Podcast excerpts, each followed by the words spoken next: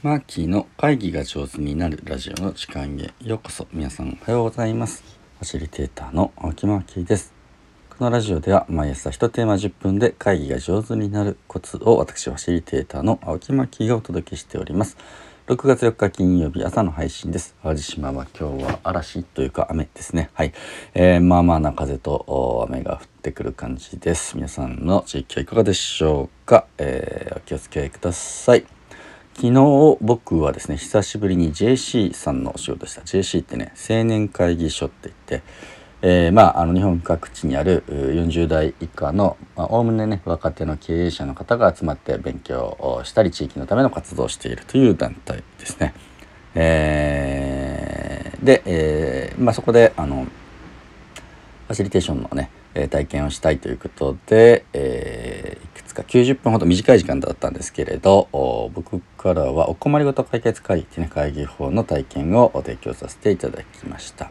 うん、で JC の皆さんってね、あのー、独特のあの会議法をすごく大事にしておられます独特っていうかねまあすごくあのベーシックな会議法なんですけれどロバートルールっていうね、えー、方法で会議をするというのがねあの、まあ、伝統ですねまあ JC に限らずライオンズクラブとかロータリーズクラブとかでもね、えー、採用されてるんだと聞いたことあるんですけどまあ多分 JC が一番すごくそのロバートルールを丁寧に採用してるのかな。えー、というふうな印象があります。で、このロバート・ルールっていうのは何かっていうのを今日ちょっとね、えー、紹介していきたいなと思っております。えー、これね、古い、あの昔からある海域法なんですね。アメリカの、まあ、軍人でね、えヘンリーさんっていう、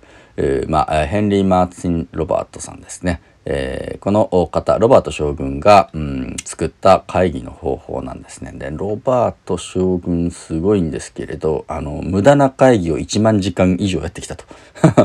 でものすごい疲弊したと。で、えー、こんなんやってたら、あの、ものすごい時間かかっちゃう。まあ、アメリカのね、まだ建国してですね、なんていうの、荒くれどもがいっぱいいる感じ。今ほどスマートな感じじゃないアメリカを体験してきた方です。アメリカ、えっ、ー、とね、ロバートさんは1837年に言われて、1923年に、まあ、亡くなっておられるわけでありますね。えー、なので、うん、まあ、結構いろんな民族、いろんな考えの人がいて、もう話まとまんねえじゃんみたいなすごく体験して。でこういう無駄な体験を後世に残したくないということであの後の人たちがこのルールをやると一般の会議でもですねまあみんなのことを大切に進められるんじゃないのかなって考えて残してくださった、ね、のが会議方法がロバート・ルールです。で、皆さんもね、聞いたことがあるような、あの話がね、このロバートルールの中にこう残っていて、まあ、それらが学校教育の中とか、あ地域のね、議会とかにこうね、残ってるような感じです。で、例えばどういうことをお話ししてるかというと、ロバートルールではですね、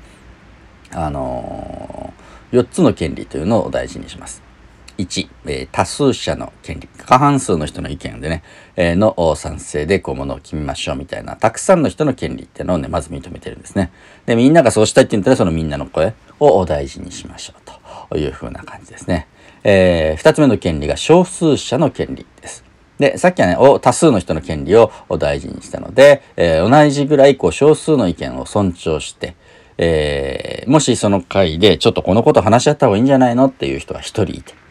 えー、もう一人だけ、そうだね、それ話し合った方がいいよっていう賛同士がいたら、それはね、議題としてちょっと取り上げてあげてくださいと。あかそれ仮に少数の人の、ね、うん、提案だとする。まずみんなで、あの、それを意見交換できるようにしましょうっていうね。えー、二人以上で道義を取り上げるって言うんですけれど、まあ、あ二人以上いらっしゃったら、こう意見交換の訴状にはまず載せようねっていう少数者の権利を認めてます。あとね、個人の権利。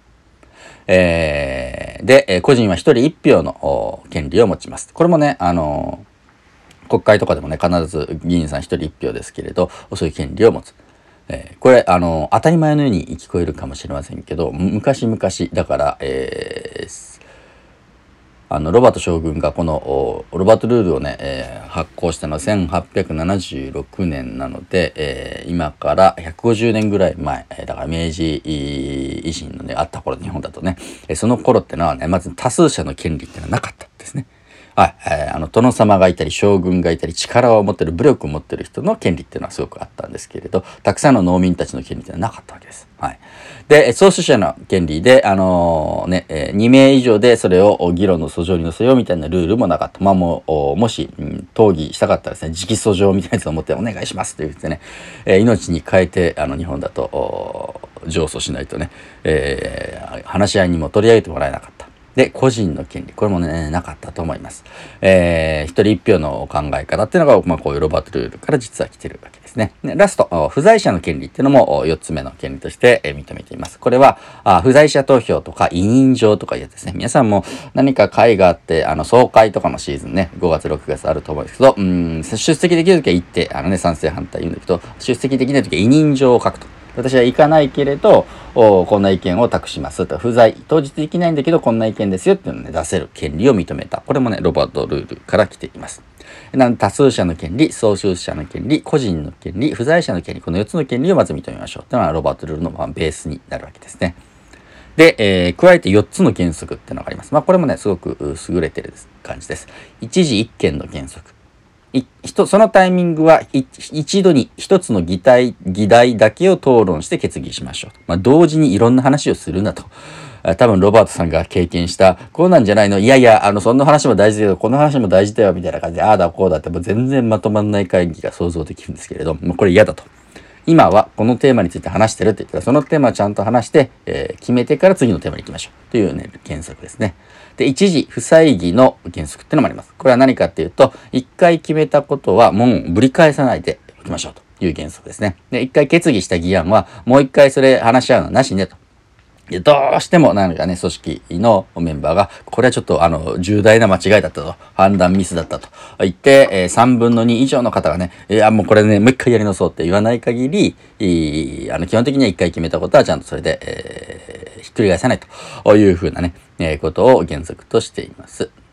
で、えー、3つ目が皆さんおなじみの多数決の原則です。ものを決めるときに多数決を使いましょうと。いう、まあ、日本のね、えー、学級会とかで、えー、やられてるやつはここから来てますね。多数決の原則は多数決による採決過半数以上の承認がなければいけないよと。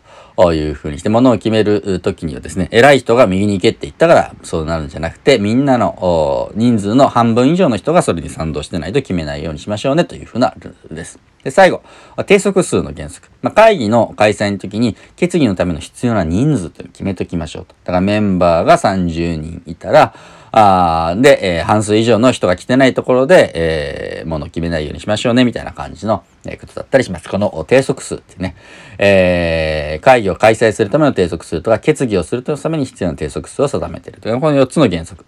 えー、一時一件の原則、一時不採議の原則、多数決の原則、定則数の原則、この4つをね、えー、まあ、定めた、定めてくれたというのが、ロバットルールです。で、あとはですね、あの、何か話し合うときに、こう、どうやったら、議題に上がるかとか決まった後、採決されたら、それはどんな風にしてね、えー、まあ、ゴーサインが出るのか、みたいな感じの、まあ、手順みたいなやつを細かくですね、やってます。これ非常に、うん、ロバットルールっていうのは、まあ、日本、世界中に、民主的な会議の、まあ、基本になるルールとしてね、えー、提案されたものであります。これ面白いんですけれど、今見たらですね、アメリカのロバート・ルール、最近出た最新版はですね、あの、オンライン会議ではこんな風にするといいですよみたいな、オンライン会議の提案みたいなやつも結構あって、実はね、すごくあの、バージョンアップ、最新版みたいな感じで、あの、発行されて、むちゃむちゃそのね、えー、売れてるわけです。本で買うと800ページぐらいの本なんで、誰も読みたくない んですけど、電子書籍化されたんで、やったーってアメリカ人がね、えー、喜んでおりました。あの分厚い本を持ち歩かなくて進む。誰もこんな本読み、あの、隅々まで読みたいことはないけれど、でも、えー、細かいところのチェックする必要があるので、電子書籍化を歓迎しますってレビューがね、ものすごい皆さん、えー、喜んでおられました。はい、えー、皆さんも興味がありましたら、ロバート・ルール。まあ、そもそもね、なんで多数決が、あこんだけ、えー、大事にされてるのとか、あのね、定則数とか、委任状とかってあれ何みたいな、もともとのルーツを知りたい方は、ちょっとね、ロバート・ルールの本を、うん、えー、開いてみてもよろしいかなと思います。昔の本ですけどね、えー、日本語訳されたやつが、ああの、書籍化されておりますので、ロバート議事法ですね、えー、ロバート議事催促みたいな感じで書籍化されておりますので、えー、もしよかったらチェックしていただければなと思います。というわけで今日はね、ロバート議事法、ロバートルールについてのご紹介でありました。皆さんどうぞ良い一日をお過ごしください。ファシリテーターのマッキーでした。